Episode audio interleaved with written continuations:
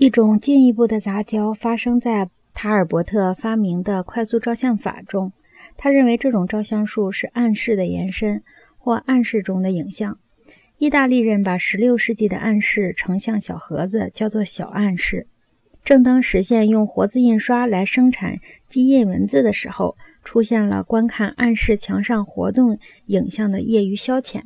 出太阳的时候，如果在暗示墙上戳一个小孔。对面的墙上就会出现室外的影像。这一新发现使画家们激动不已，因为它强化了透视法和第三维度的错觉，而这种错觉又是与印刷词语密切相关的。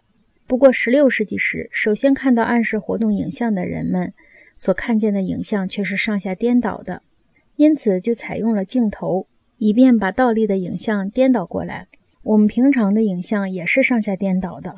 从身体功能上说，我们学会了把颠倒的事项颠倒过来，其办法是把视网膜上的影像转化成触觉和动觉。